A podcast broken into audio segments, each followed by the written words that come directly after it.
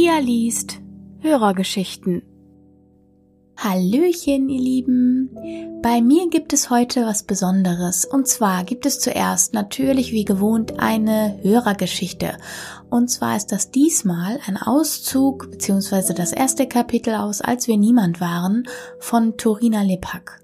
Und im Anschluss an dieses erste Kapitel habe ich die liebe Torina noch interviewen dürfen und äh, deshalb schließt sich an die Hörergeschichte heute noch ein Interview an. Ich hoffe, euch gefällt das Ganze und ihr habt Freude am Hören und wünsche euch jetzt viel Spaß bei der Folge. Auszug aus Als wir niemand waren von Torina Lepak Kapitel 1 Sick lief die Straße hinunter, die Hände in den Taschen seiner schwarzen Korthose und die Gitarre auf dem Rücken. Den Kopf hatte er gen Boden gerichtet. Er brauchte nicht aufzusehen, er kannte die Stadt im Schlaf. Jede Laterne, jedes Geländer, das war ja das Schlimme. Im fahlen Licht dieses Novembernachmittags nahmen sie sich nicht vorteilhafter aus. Es war deprimierend, und so war es besser, den Blick locker über die Betonplatten des Bürgersteiges schweifen zu lassen. Sie waren ohnehin so grau wie der Himmel, also was machte es, wo er hinsah?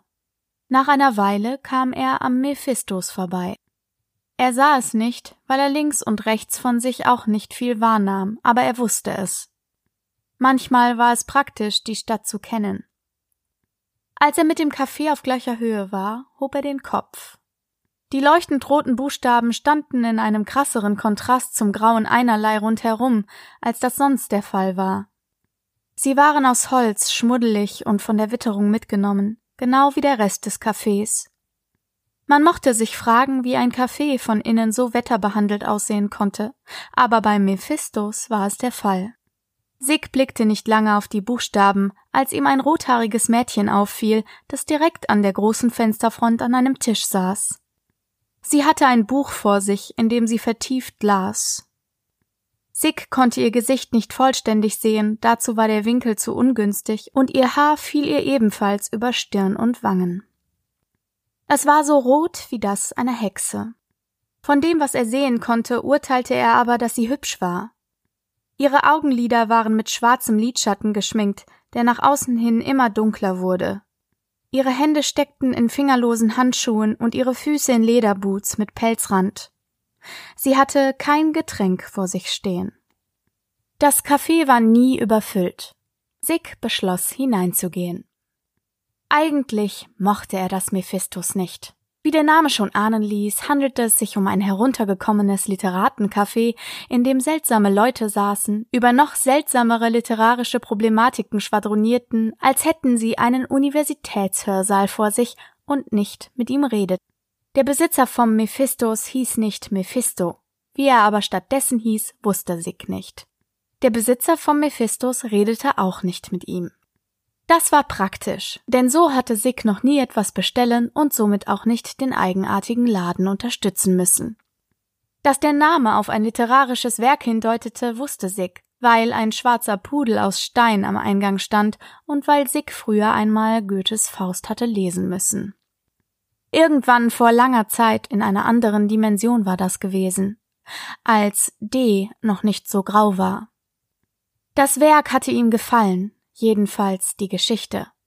Die Sprache nicht. Sig war immer auf der Seite des Namensgebers dieses Cafés gewesen, weil er überhaupt immer auf der Seite der Bösen war. Warum Sig trotz seiner Abneigung manchmal ins Mephistos ging, wusste er nicht. Er hatte einfach viel Zeit und in D gab es nicht viele Alternativen, jedenfalls jetzt nicht mehr. Außerdem war es mitunter lustig, diesen selbsternannten Literaturkennern beim Streiten zuzusehen. Sick betrachtete vorm Eintreten seine Erscheinung im großen dreiteiligen Fenster rechts vom Eingang. Er glaubte, dass er gut aussah mit seinen hellblauen Husky-Augen und dem schwarzen, schulterlangen Haar. Sick fand, dass er ein bisschen wie Sid Barrett aussah, als der noch so aussah wie Sid Barrett und nicht wie ein bedauernswertes LSD-Opfer. Gesagt hatte ihm das aber noch niemand. Wie auch, es war lange her, seit er das letzte Mal mit jemandem gesprochen hatte oder seit ihn das letzte Mal jemand gesehen hatte. Es war eigenartig, dass er sich selbst wahrnehmen konnte und alle anderen konnten es nicht. Vor allem, wie das überhaupt hatte kommen können, das war Sig schleierhaft. Er schlüpfte durch die Tür und ließ sich sofort rechts neben dieser einen Nische nieder, gerade da, wo das große dreiteilige Fenster aufhörte. Als Sig seine Gitarre unachtsam neben sich an die Wand lehnte, vibrierten die Saiten protestierend. Das Geräusch war laut und verstörend.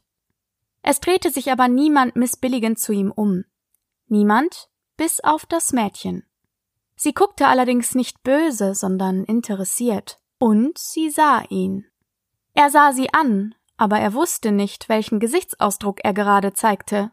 Jedenfalls senkte sie nach ein paar Sekunden wieder den Blick. Vielleicht hatte sie ihn doch nicht gesehen? Aber das musste sie. Er hatte es ihr angesehen, er war sich sicher. Oder womöglich war es Wunschdenken, wo doch alles schon so lange her war. Sick zündete sich eine selbstgedrehte Zigarette an und sah aus dem Fenster. Es kam niemand vorbei. Inzwischen hatte es zu nieseln angefangen und war fast dunkel geworden. Der Lichtschein vom Café fiel auf die grauen Betonplatten. Das machte aber nichts, sie würden trotzdem bis in alle Ewigkeit so hässlich grau bleiben. Er wollte gern zu dem Mädchen rüber. Aber was, wenn sie nicht mit ihm redete, so wie die anderen? Sie würde es gar nicht mitbekommen, aber er würde sich vor sich selbst sehr dämlich vorkommen und sich schämen.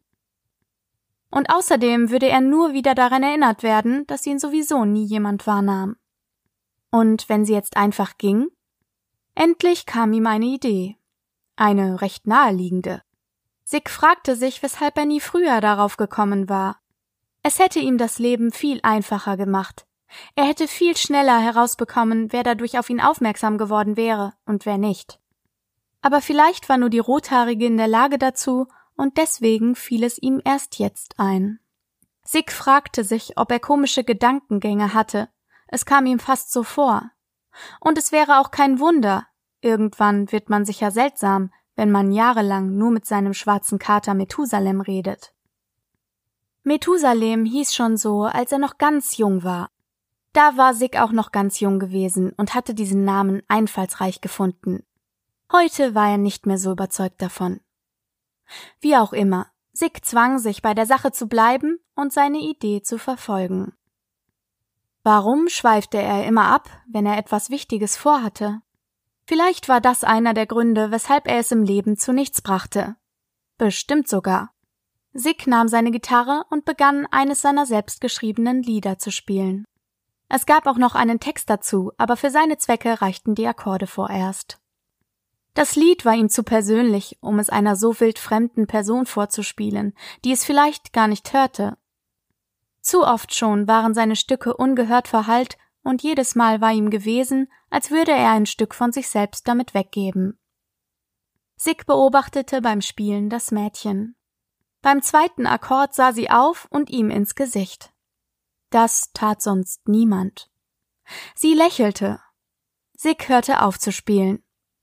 Mach weiter, rief sie ihm aufmunternd, aber auch etwas unsicher zu. Ja? sagte er, selbst ganz unsicher. Sie konnte ihn wirklich sehen und hören. Sig war irritiert. Das hatte er sich seit langem gewünscht, und jetzt, wo es passierte, wusste er nicht, was er tun sollte. Willst du dich nicht zu mir an den Tisch setzen? schlug er schließlich vor. Sie klappte zögernd ihr Buch zu und ging langsam zu ihm hinüber. Sie sah ihn irritiert an. Wie heißt du? fragte sie, nachdem sie sich gesetzt hatte. Sig stellte fest, dass sie schwach nach Lavendel roch. Sig. Tatsächlich? Was ist das denn für ein Name? Du heißt doch nicht wirklich so, oder? wollte sie wissen und ihr irritierter Ausdruck wich einem amüsierten. Was hast du denn dagegen? Er ist so gut wie jeder andere. Dann nimm doch lieber einen anderen. Nein. Ist das ein sprechender Name? Ein was? Das ist ein Begriff aus der Literaturwissenschaft. Einen sprechenden Namen haben Figuren, deren Name zum Beispiel auf ihren Charakter hindeutet oder sonst etwas über sie aussagt. So wie Wurm aus Schillers Kabale und Liebe. Schon mal gehört. Also, bist du krank? Sie legte ihren Kopf leicht zur Seite und lächelte. Schon möglich. Jedenfalls ist das mein Künstlername. Mein richtiger ist eigentlich belanglos. Klingt ja geheimnisvoll. Ich nehme an, du machst Musik? Richtig. Wie ist denn dein Name überhaupt? wollte Sig wissen. Nenn mich, wie du willst. Wieso? Weil du meinen nicht kennst? Nein, mein Name ist genauso belanglos wie deiner. Ich erinnere mich nicht mehr an ihn. Aus demselben Grund, weshalb ich dich sehe und höre und du mich, nehme ich an. Welcher wäre? fragte Sig. Wenn wir das wüssten, wären wir beide froh, schätze ich. Sie fügte zögernd hinzu. Dich kann auch niemand sehen, oder? Nein, ihn konnte niemand sehen. Schon lange nicht mehr. Jetzt, wo die Sprache darauf kam, fand Sig das Gespräch sehr surreal. Er konnte es gar nicht richtig fassen. Mit jemandem zu sprechen nach Jahren, der nicht sein Kater Methusalem war. Sig wusste nicht einmal mehr, wie viele Jahre. Irgendwann in einem anderen Leben war er wegen einer Lungenentzündung ins Koma gefallen. Seitdem war es so. Seitdem konnte er herumlaufen. Aber sein Körper war nicht mehr bei ihm. Nein, mich kann niemand sehen. Wie kommst du darauf? fragte Sig. Na, weil ich dich sehen kann und du seit Jahren der Erste bist, der mich sieht. Sie lächelte ihn an. Ja, so geht es mir auch, sagte Sig nachdenklich und sprach dann laut aus, was er sich schon seit Jahren fragte. Warum sind wir unsichtbar? Ich weiß es nicht.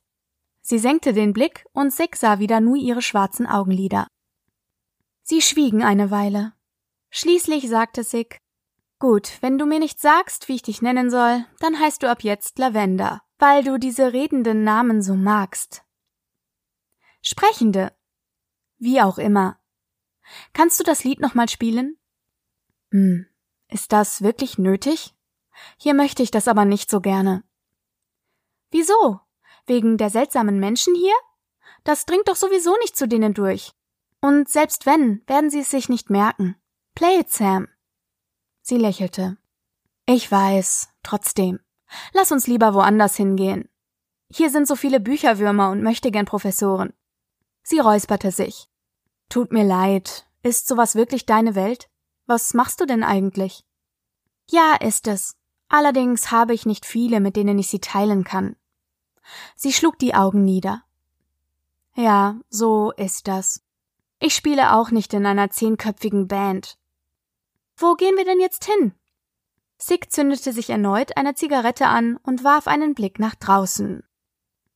Dort würden sie wohl nicht bleiben können. Es hatte inzwischen zu schneien angefangen und es musste sehr kalt sein. Frauen mochten so etwas nicht, vor allem nicht solche wie Lavender. Sig fragte sich, ob er überhaupt mit ihr reden würde, wenn er mehr Auswahl hätte. Sie war hübsch, ja, und scheinbar kannte sie sich mit Literatur aus. Aber sie schien ein Streber zu sein. Hoffentlich machte sie nicht so weiter. So etwas konnte Sig überhaupt nicht gebrauchen. Weitere Jahre voller Einsamkeit allerdings auch nicht. Vielleicht war sie gar nicht so übel und er musste sie nur besser kennenlernen. Zur Not mal einen trinken, Sig hatte noch jede Menge Selbstgebrannten zu Hause. Ja, theoretisch konnte er sie mit zu sich nach Hause nehmen. Würde sich anbieten. Geradezu aufdrängen. Und wenn er sie nicht mehr los würde? Oder vielleicht wollte sie ja auch gar nicht. Vielleicht würde sie etwas Falsches denken, wenn er sie fragen würde, ob sie mitkäme. Ich wohne nicht weit von hier, bemerkte er schließlich. Was sollte es auch? So konnte er direkt sehen, aus welchem Holz sie geschnitzt war. Nein? Okay, dann nehme ich das als Einladung. Scheinbar hatte sie nicht viel zu verlieren, genauso wie er. Schön, dann haben wir das geklärt. Er drückte die Kippe auf dem Holztisch aus und stand auf. Lavender folgte ihm nach draußen. Ich hoffe, du hast keine Katzenhaarallergie. In der klirrenden Kälte verfluchte Sig sich dafür, keine Handschuhe mitgenommen zu haben. Er wärmte sich am Gedanken an den Schnaps, der zu Hause wartete. Du hast eine Katze? Wie niedlich. Nein, keine Sorge, das ist schon in Ordnung. Wie heißt sie denn? Methusalem. Es entzückt dich, nehme ich an, bemerkte Sig trocken. Das ist ein lustiger Name für eine Katze. Oder eher einen Kater. So, findest du? Hast du ihn so genannt? Ja, das ist aber lange her. Inzwischen ist er wirklich alt. Schon komisch, dass ein Kater einen richtigen Namen hat und wir nicht. Du findest Methusalem einen richtigen Namen? Naja, es ist ein Name, mehr als Sick oder Lavender. Und für ihn reicht es. Lass das bloß niemand Bibelfesten hören. Ich habe mit Religion nichts zu tun. Mein Kater benimmt sich, als wäre er des Teufels, und er sieht doch so aus. Darum mag ich ihn ja so gerne. Eigentlich hätte er besser Mephisto heißen sollen, aber den Namen kannte ich damals nicht. Wann genau war dieses damals eigentlich? wollte Lavender nach einer kurzen Pause wissen. Weiß nicht, als ich klein war. Kannst du dich noch gut daran erinnern? Kaum. Ich erinnere mich gut an die Katze. Wann ich sie bekommen habe, wie sie groß geworden ist und solche Sachen. Aber nicht mehr so gut an meine Eltern oder Freunde. Nur wenn ich mir Mühe gebe, über sie nachzudenken. Aber warum sollte ich das? Ich weiß auch nicht, wann alles so seltsam wurde. Genau so geht es mir auch. Hast du noch Gegenstände von früher? Bei manchen weiß ich es nicht. Alles andere habe ich mir neu angeschafft. Was sind deine frühesten Erinnerungen an dein, sagen wir, neues Leben? Leben nennst du das? Lass uns lieber zu Hause bei einem Gläschen darüber reden. Diese Kälte bringt mich um. Ich kann kaum noch klar denken. Da hast du recht. Aber immerhin schneit es wieder. Das hat es lange nicht mehr.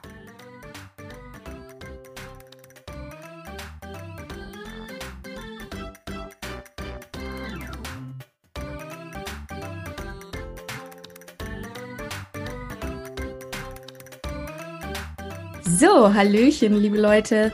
Äh, heute wieder zu einer Folge Pia liest Hörergeschichten. Wie ihr gerade gehört habt, jetzt bohrt mein Nachbar, das hört ihr jetzt. Ähm, ihr müsst das bitte nachsehen. Ich kann ihm jetzt nicht sagen, er möge bitte damit aufhören. ähm, so, ich habe gerade gelesen, einen Auszug aus dem Buch Als wir niemand waren von Torina Lepak und ich habe die liebe Torina heute im Interview bei mir. Hallöchen. Hallöchen. Schön, dass du da bist. Äh, ich würde mich riesig freuen und unsere Hörer bestimmt auch, wenn du dich einmal äh, kurz vorstellst. Sag doch einfach mal ein bisschen was zu dir. Ja, äh, wie gesagt, mein Name ist Torina Lepak und ähm, es hat mich mittlerweile nach Israel verschlagen, wo ich gerade sitze, äh, zwecks eines Promotionsstudiums in Jerusalem. Und ähm, während des letzten Lockdowns ist mein Roman erschienen, als wir niemand waren. Ähm, und das war recht spannend, weil äh, es, ja, es war Lockdown auf der ganzen Welt und äh, mittendrin erscheint der Roman und ähm, es war eine sehr schräge halt. Und ähm, ja, bisher habe ich auch noch kein Exemplar in der Hand gehalten. Äh, also du persönlich hattest das halt Buch noch nie in der Hand? Nee, es, ist, äh, es ist noch nicht bei mir angekommen. Aber was ist denn mit der Post? Ja, das ist eine gute Frage. Also die eine Post ist unterwegs und ansonsten ähm, ist es eigentlich hier auch im Goethe-Institut, nur irgendwie ist es auch nicht gerade auffindbar. Ähm, von daher ist es spannend. Ich hatte, ich habe das Gefühl, es kommt immer näher, aber sehr langsam. Okay, also das heißt, das Buch ist jetzt seit äh, einem halben Jahr draußen und du hast es noch nicht äh, physisch gesehen. Genau, richtig. Verrückt. Was äh, hat dich denn nach Israel verschlagen? Äh, ich hatte vor ein bisschen mehr als drei Jahren in Deutschland die Zelte abgebrochen, habe beschlossen, dass ich ähm, durch die Gegend tingeln will. Ich äh, arbeite online, ich schreibe Blogartikel beziehungsweise generell Webseitentexte für Unternehmen. Das heißt, ich kann von überall arbeiten und dann habe ich mir irgendwann gedacht, weil die Reisen auch immer häufiger und länger wurden, ich könnte jetzt einfach mal eine lange Reise machen. Ähm, und dann, äh, ja, dann bin ich los und war in Prag und im Sinai. Dann bin ich nach Tel Aviv und habe gedacht, ich bleibe hier vielleicht ein, zwei Monate. Aber dann äh, fand ich es hier so toll, dass ich gesagt habe, ich hole dann doch noch mal den äh, Doktor nach. Ich hatte schon in Düsseldorf überlegt, ob ich ein Doktorstudium anfangen sollte damals, aber das habe ich dann nicht getan. Ja, und jetzt ähm, jetzt äh, äh promoviere ich in Jerusalem und lebe in Tel Aviv und es ist äh, eine gute Entscheidung gewesen, auf jeden Fall. Sehr interessant. Wahnsinn. Und in welchem Fach promovierst du? Germanistik. Das Thema ist äh, Exilliteratur mit Schwerpunkt Familie Mann. Und ja, die Situation ist jetzt auch ein bisschen passend. Man ist selber im Ausland, kann nicht so einfach zurück. Also ich meine, ich will das jetzt nicht direkt vergleichen, aber ist, man kriegt so ein bisschen das Gefühl ähm, für, für sowas, äh, muss man sagen. Ja, von daher, ähm, aber ja, also das Thema ist super interessant. Ich bin froh, dass ich mich dazu entschieden habe und dann schauen wir mal. Ich sag mal, das ist ja in vielerlei Hinsicht überschneidend oder doppeldeutig, sag ich mal, weil dein Buch, was du geschrieben hast, ist ja dein erstes Buch, ne? Ist dein Debütroman, genau, ja. ne? Ähm, ja. Und äh, das Buch handelt ja im Grunde auch von Isolation. Ja. Also die beiden ähm, Protagonisten, ist ja zumindest das, was man jetzt auch aus dem aus den ersten zwei Kapiteln schon ähm, herauslesen, heraushören kann, äh, sind ja äh, insoweit isoliert, als sie ja nur, also als sie die einzigen sind, die sich wahrnehmen können und von der Außenwelt überhaupt nicht wahrgenommen werden. Ne? Äh, wie entstand die Idee zu diesem Roman? Ja, das äh, war tatsächlich so. Ich saß in Düsseldorf in meiner Studentenbude damals und ähm, also ich habe den vor zehn Jahren angefangen äh, ah. Und ich hatte die Anfangsszene, als Dick die Straße runtergeht und irgendwie so ihn auch visuell, so er ist ja auch beschrieben und ähm, ja, und es war auch äh, musikalisch so, Pink Floyd habe ich damals viel gehört und so und, und überhaupt diese Zeit. Und dann habe ich, ja, dann hatte ich diese Anfangsszene und die hatte ich länger im Kopf und dachte mir so, wer ist das? Wo geht er hin? Schreib's es einfach mal auf. Und dann hat sich das immer weiterentwickelt, äh, dass er dann an die Bar kommt, dass er Lavender da trifft. Und dann, ja, dann, dann hat sich das irgendwie so, also ich hatte nicht die Idee, ja, ich will jetzt über zwei Unsichtbare oder so schreiben, sondern äh, das war dann so, dann war halt die nächste Frage, was ist mit denen? Und irgendwie okay. hat sich das so aus deren Dialog tatsächlich ergeben, dass sie halt keiner sehen kann. Und dann dachte ich mir so, ja, das ist ganz äh, interessant. Und dann, also irgendwie entwickelte sich diese ganze Geschichte immer während des Schreibens. Ich wusste selber nicht so genau, was als nächstes passiert. Ich musste selber irgendwie rausfinden, warum die unsichtbar sind und äh, wie das dann damit weitergeht. Und also du hast es quasi nicht, äh, äh, nicht vorher geplottet, wie man das so, ich sag mal, kennt von anderen Autoren vielleicht, sondern du hast es während, also während des Schreibens hast du die Geschichte entwickelt, auch in Bezug auf quasi den Kernpunkt. Ja, tatsächlich. Witzig. Das ist irgendwie äh, anscheinend so bei mir. Ich schreibe gerade den nächsten Roman und da ist das auch eigentlich so. Also da ist es ein bisschen übersichtlicher, weil man auch daraus lernt, nachdem man einmal einen Roman geschrieben hat und die Handlung sozusagen sich entwickelt hat und zusammengestellt hat, ist, ist, ist ein Lerneffekt, finde ich. Mhm. Und dann beim nächsten Mal ist es schon einfacher, aber es ist trotzdem so, ja, ich setze mich nicht hin und entwerfe das nicht vom Reißbrett, ich kann das irgendwie nicht. Und selbst wenn ich das täte, würde sich das irgendwie anders entwickeln, weil ich auch die Figuren nicht gut genug kenne im ja. Vorhinein. Ja, genau. Also ich weiß nicht, also wie gesagt, so. Thomas Mann macht das zum Beispiel so, aber ich, äh, ich weiß nicht, wie man das so vorhersagen kann dann von der Handlung her. Das okay. Das startest du immer mit einer von dir quasi ertagträumten Anfangsszene, wenn du ein Buch schreibst? Ja, kann man so sagen. Okay, witzig. Ist einfach eine interessante Vorgehensweise. ähm, damit hat sich auch die Frage erledigt, wie du auf die Idee äh, zu dem Buch kamst. Und äh, jetzt ist noch, also im Grunde hätte ich dich jetzt gerne noch gefragt, was so die ersten Schritte sind, die du angehst, wenn du merkst, du möchtest jetzt ein neues Buch schreiben. Also du hast ja jetzt, das erste ist ja veröffentlicht, du sagst, du arbeitest an dem zweiten. Äh, ist es quasi auch dann über so eine Art ich sage jetzt mal einfach Eingebung, eine spontane Idee gekommen, dass du gesagt hast, okay, ich schreibe jetzt das zweite oder war es klar, als du das erste veröffentlicht hattest, du möchtest noch mal ein zweites schreiben? Ich hatte ein paar Seiten von dem zweiten jetzt schon und ich habe auch noch ein drittes eigentlich. Das, das ist okay. auch noch länger, aber das muss ich erstmal auf Eis legen, weil ich da, ja, ich weiß nicht, es wurde immer überfrachteter und irgendwie dachte ich, ähm, ich, ich muss mal irgendwie, ich weiß nicht genau, wie das damit weitergehen soll, ich muss das mal weglegen. Und dann hatte ich ja jetzt diesen, diesen, der jetzt der zweite Roman ist sozusagen. Ähm, ja, also es ist mehr oder weniger überschneidet sich das so. Also ich habe jetzt nicht das Buch geschrieben und habe dann gedacht, ich schreibe jetzt noch eins, sondern ja, dann äh, hat man auch irgendwie so Ideen oder ich, ich hatte halt jetzt, also ich, äh, ich rede mal nicht so viel über die Handlung, aber ich hatte ein, auch wieder eine Anfangsszene und ich hatte aber noch mal was anderes gehabt. Ich hatte mal eine Kurzgeschichte schreiben wollen, ähm, beziehungsweise ja, habe die auch irgendwo noch auf einer Festplatte und dann fiel mir das wieder ein und dann habe ich gedacht, das könnte man eigentlich gut da drin integrieren und dann wurde das jetzt so eine Kombination aus der neuen Idee und dieser Kurzgeschichte und äh, ja, das, äh, das ist halt dann so ein bisschen anders, äh, hat sich das entwickelt, aber im Prinzip auch so, ja. Also ich, ich fange an und weiß nicht genau, ähm, was Wie's endet. passiert oder was überhaupt, äh, ja, worum es gehen soll, ja, genau. Das ist echt, das ist echt spannend. Ähm, also das heißt, du kannst auch jetzt nicht irgendwelche tollen Tipps geben oder sagen, okay, so ist meine Vorgehensweise, wenn ich jetzt anfange, einen Roman zu schreiben oder wenn ich jetzt anfange, mir eine Geschichte zu überlegen oder sonst was, sondern bei dir ist es im Grunde eine intuitive Geschichte. Ja, auf jeden Fall. Also äh, wenn ich einen Tipp geben müsste, würde ich sagen, auf jeden Fall einfach schreiben. Also wenn man schon eine Idee hat oder irgendwie oder wenn man was schreiben will, man weiß nicht was, einfach mit irgendwas anfangen und dann gucken. Äh, es wird auch nicht immer was draus. Ich habe auch viele Romananfänge und Geschichtenanfänge früher geschrieben.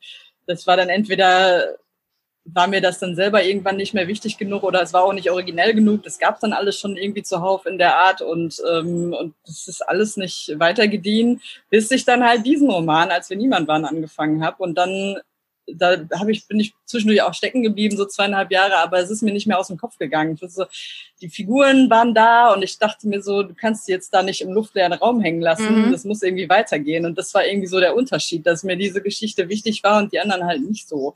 Aber es, es ist trotzdem nie verlorene Zeit, weil ähm, dadurch findet man auch irgendwie vielleicht seinen Genre oder äh, weiß ich nicht, es ist immer gut, wenn man schreibt sowieso als Übung und ähm, es ist auch manchmal frustrierend oft, auch gerade wenn man nicht, noch nicht so genau weiß, wo es hingehen soll.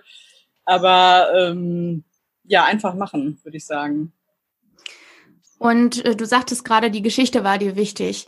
Man hängt bestimmt an den Charakteren, die man da so entworfen hat. Oder ist es die Geschichte an sich? Was hat es so ausgemacht oder das Gesamtbild?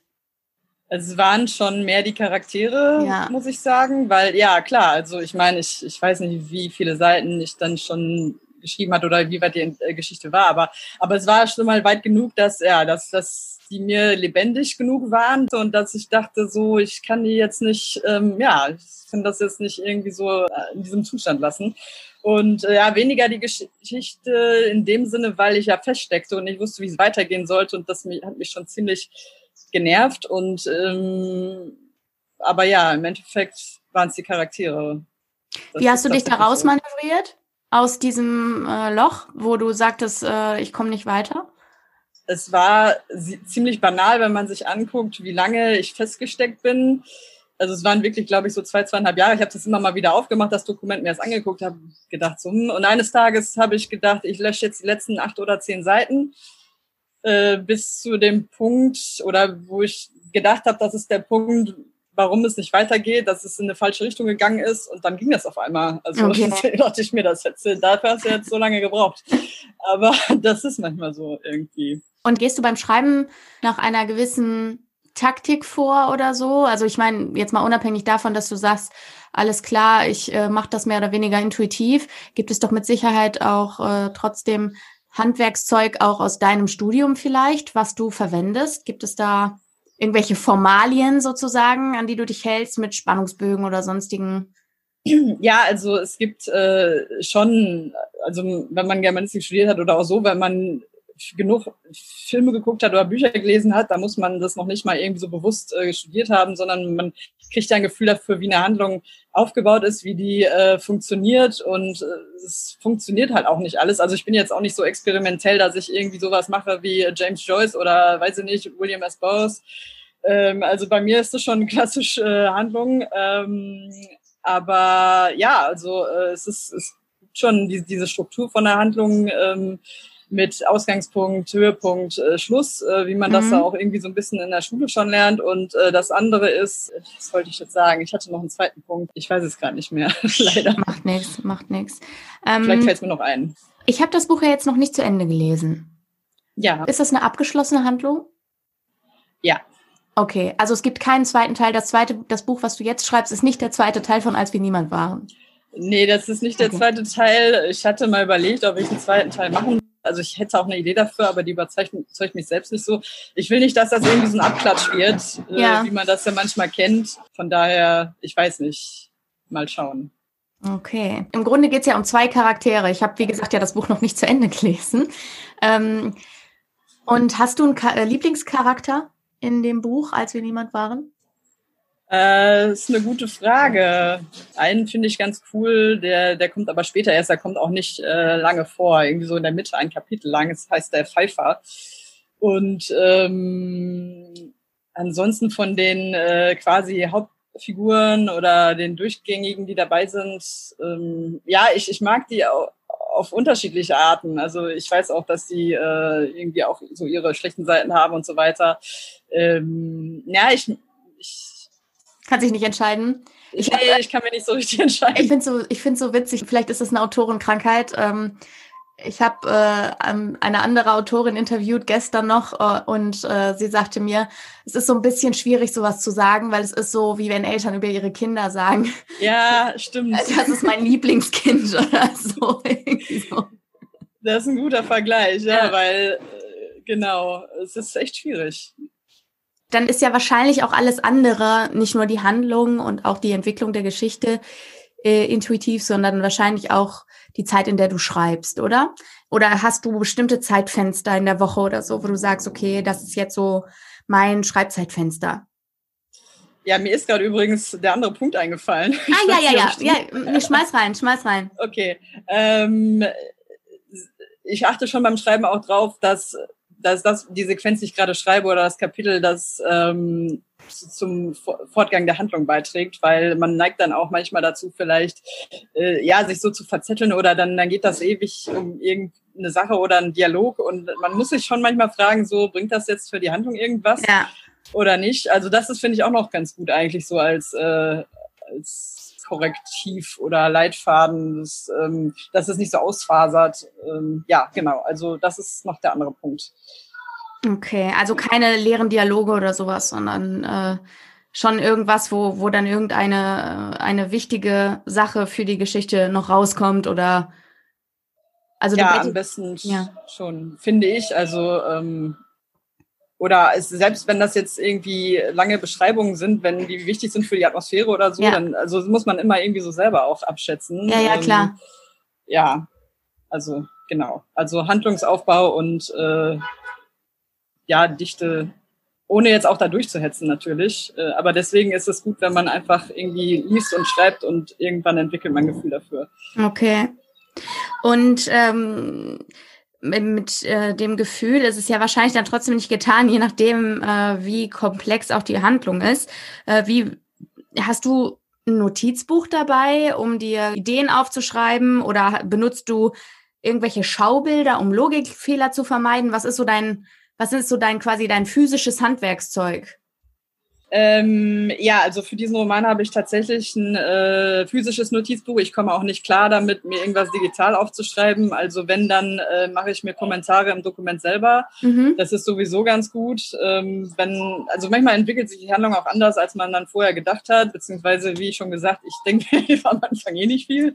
Aber dann merkt man halt so, manches passt da nicht mehr so zusammen und dann markiere ich mir die Stellen direkt, damit ich das hinterher äh, ausbessern kann. Und ansonsten habe ich das Notizbuch äh, wo mir auch viel einfällt. Also ich habe dann auch manchmal Phasen, da schreibe ich nicht so viel oder ich bin dann auch mal irgendwie im, im Sommer war ich kränklich so zwei Wochen lang, aber dann ist man trotzdem in so einem Modus, dass einem Sachen einfallen oder dass einem einfällt, wie man irgendwas verknüpfen kann oder äh, ja, oder auch irgendwie Sachen, die mich inspirieren, Themen, die mich interessieren, wo ich mir denke, das könnte ich in den Roman mit reinnehmen und dann schreibe ich das auf und dann sieht man auch irgendwann Verknüpfungen und das, das entwickelt dann auch wieder so eine Eigendynamik mhm. und das ist ganz cool. Und äh, ohne Notizbuch würde ich nicht so richtig klarkommen jetzt. Bei dem ersten habe ich das tatsächlich nicht so gemacht. Also das war, ähm, aber da hat sich die Handlung auch mehr aus sich selber raus ergeben. Und bei dem zweiten jetzt ist es, ähm, man muss da schon ein bisschen mehr füllen, also mit, äh, mit Ideen. Das ist so eine Art Roadtrip, sage ich mal. Und ähm, ja, und dann gibt's verschiedene Stationen und dann muss man sich halt was überlegen. Äh, und bei dem ersten war das halt, das passiert und deswegen muss im nächsten logischen Schritt das passieren okay. und sowas. Und ja, genau, deswegen war das einfacher. Okay. Und du hast ja das Buch bestimmt, als es fertig war, ähm, ist es ja durch, hat es ja das Lektorat durchlaufen, nehme ich an. Und ähm, welchen Einfluss hat so ein Lektorat dann noch auf so ein fertiges Buch? Werden da nur Schreibfehler oder ähm, Zeichensetzungsfehler oder sonst was, sofern man die als Germanist denn macht, ähm, mhm. äh, korrigiert oder äh, ist das auch inhaltliche, logische Korrektur? Ähm, ja, tatsächlich dadurch, dass das äh, der Verlag ist so eine, ja, sag ich mal, Mischung aus Traditionsverlag und äh, Book on Demand ist, ähm, habe ich mir das Lektorat jetzt gespart. Das, äh, und ah, also okay. ja, eben, also ich habe es ich hab's selbst gemacht, so gut ich konnte. Ich habe es dann natürlich auch äh, Germanisten äh, zum Probelesen gegeben oder anderen Leuten, die äh, sich ein bisschen auskennen. Und hab, ja, also ähm, das war, also ich würde aber sagen, äh, dass beim nächsten Roman gibt's ein Lektorat. Okay. Also ja, also das Feedback, was ich hatte, also quasi das Lektorat, was ich mir da so äh, selbst äh, äh zusammengestellt habe, äh, das, das hilft schon. Also die haben auch äh, so Logik-Sachen aufgedeckt oder gesagt, irgendwie das und das äh, solltest du nochmal drüber nachdenken. Also ja, doch, das, da gibt's schon äh, Impulse und äh, die fand ich teilweise auch sinnvoll umzusetzen. Okay. Ähm, du hast gesagt, du hast vor zehn Jahren angefangen, das Buch zu schreiben. Wann hast du es denn beendet? Also so tatsächlich, dass du gesagt hast, irgendwie jetzt gebe ich es quasi zum Lesen an die Kollegen und äh, mache eben mein eigenes Lektorat und will das eben dem Verlag jetzt geben.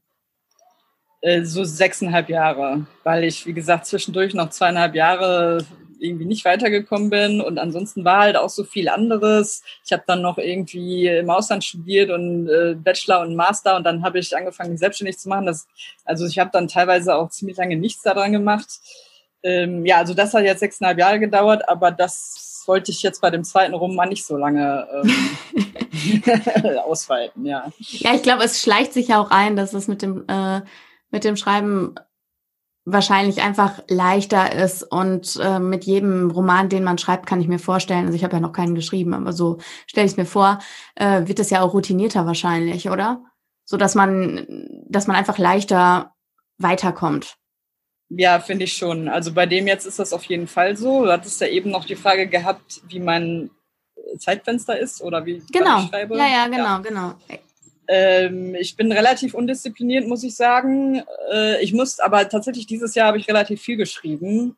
Äh, kann auch wirklich nicht äh, leugnen, dass das an der Corona-Situation liegt, weil ja, wie gesagt, ja. zwei Monate Lockdown, jetzt schon wieder Lockdown und ich habe mir dieses für diesen Lockdown wirklich vorgenommen gehabt, äh, so und so viel Seiten am Tag zu schreiben, was auch ganz gut klappt. Und ähm, also ich bin, ich bin da echt gut weitergekommen mit dem Roman. Und aber ich habe ich habe irgendwie nicht so richtig, schreib lieber abends, aber eigentlich habe ich auch nicht so eine richtige, ähm, äh, ja, irgendwie äh, Struktur. Dann schreibe ich manchmal nichts, aber dafür kommen mir dann Ideen vielleicht oder manchmal muss man es auch ganz liegen lassen eine Weile und dann gibt's aber wieder Phasen, wo ich jeden Tag, wochenlang, monatelang, das war jetzt mit dem anderen Roman, der auf Eis liegt, auch so, äh, ja, es ist äh, irgendwie so ähm, unregelmäßig, aber ich würde es eigentlich gerne ähm, also muss auch sagen, ähm, als ich schon die Aussicht hatte, dass der veröffentlicht wird und als er dann auch veröffentlicht war, das ähm, gibt dem Ganzen auch nochmal so einen Push, dass man das irgendwie ernster nimmt generell, dass man Klar. merkt, so ja, ich habe jetzt wirklich was veröffentlicht, ich könnte das jetzt auch mal irgendwie als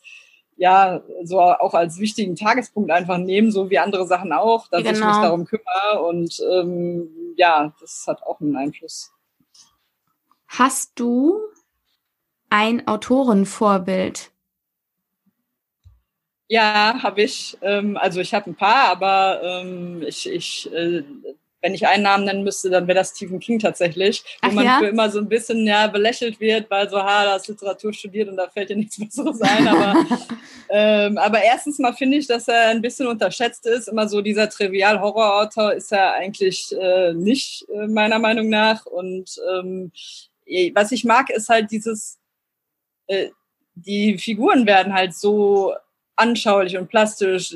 Da gibt's dann auch noch Hintergrundinfos oder irg irgendwelche Szenen, die die, was jetzt nicht mit dieser Horrorhandlung zu tun hat, einfach um die irgendwie lebendig zu machen.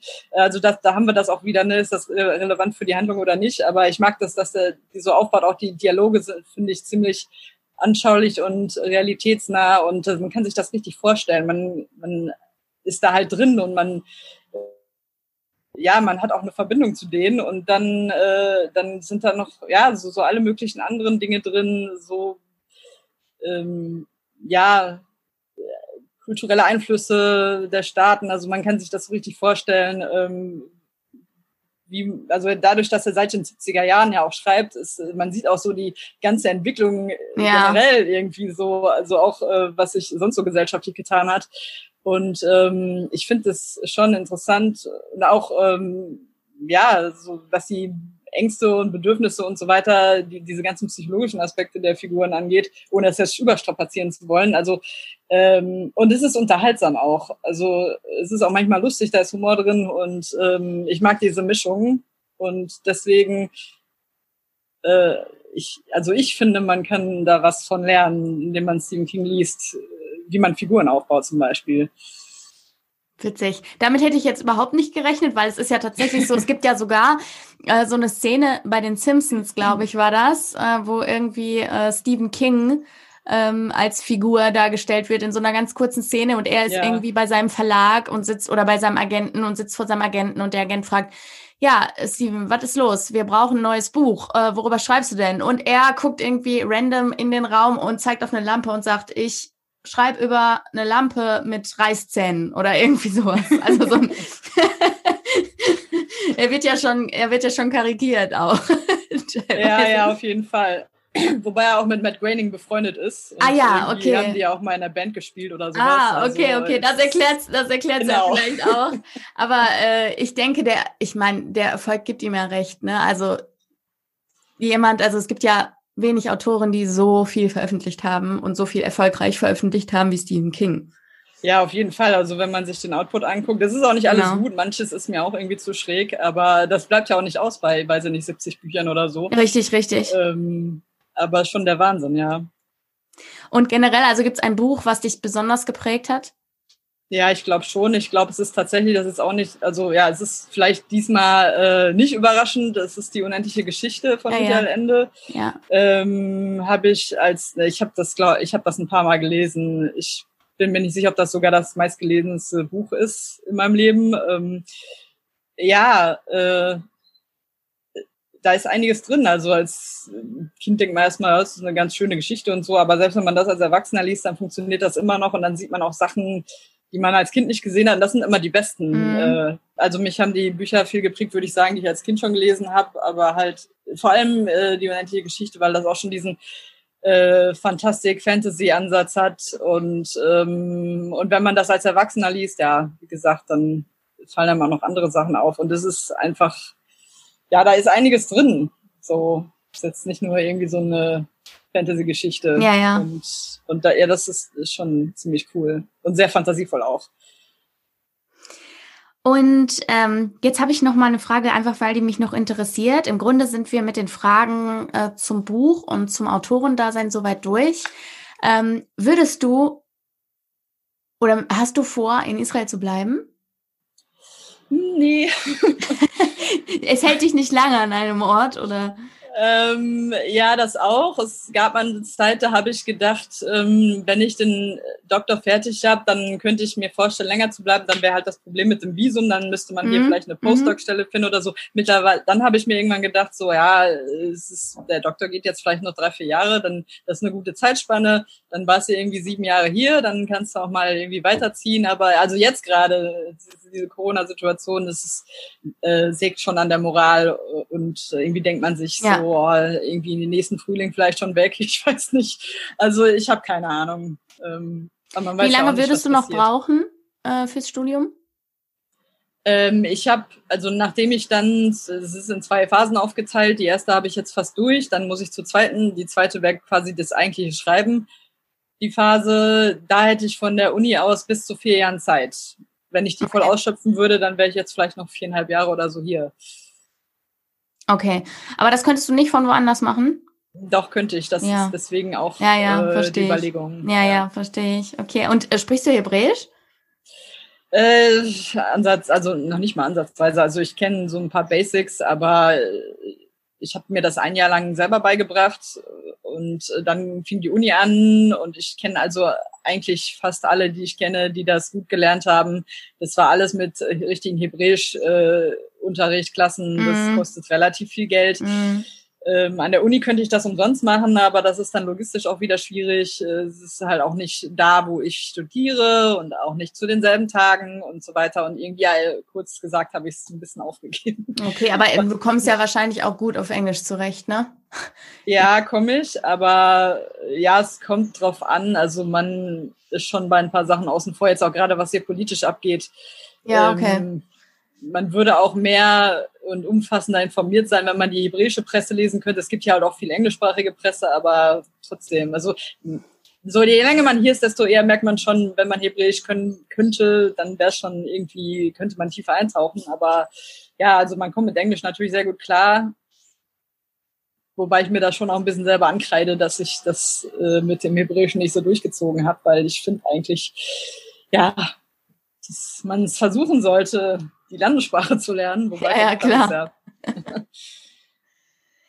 Ja, gut. Also das war auf jeden Fall ein ganz äh, spannender Einblick in deine Schreiberei und auch generell äh, danke, dass ich noch ein bisschen drüber hinaus fragen durfte. Weil es ja schon spannend ist, man hat nicht äh, oft Kontakt mit Leuten, die eben so einen spannenden Werdegang haben und äh, so viel verrückte Sachen machen, beziehungsweise sich an Orten aufhalten, auf die man jetzt nicht so als erstes kommt. Ich meine, viele Leute gehen nach Amerika oder sonst irgendwie. Ähm, aber Israel ist ja auch ein schönes Ziel. Auf jeden, Auf jeden Fall. Fall. Und das ist tatsächlich auch so ein bisschen der Schlenker gewesen. Also ich habe ja in Staaten studiert, habe da ein paar jüdische Freunde gehabt. Ach, mein das auch sogar. jüdisch, ja. ja. genau. Und irgendwie, da hat das so angefangen, also nicht so wirklich, da habe ich nur mal so, wurde ich da so ein bisschen auf das Thema gestoßen, aber dann hat das auch erstmal keine Rolle gespielt. Aber durch die Reisen doch bin ich auf das Thema Israel und äh, Judentum gestoßen und so bin ich hier gelandet. So ja, früher hätte ich auch nicht gedacht. Äh, ich hatte durch die Medien auch ein völlig falsches Bild von Tel Aviv. Ähm, aber ja, genau, also ich habe mich dann auch auf den Reisen irgendwie so für die nächsten Ziele inspirieren lassen.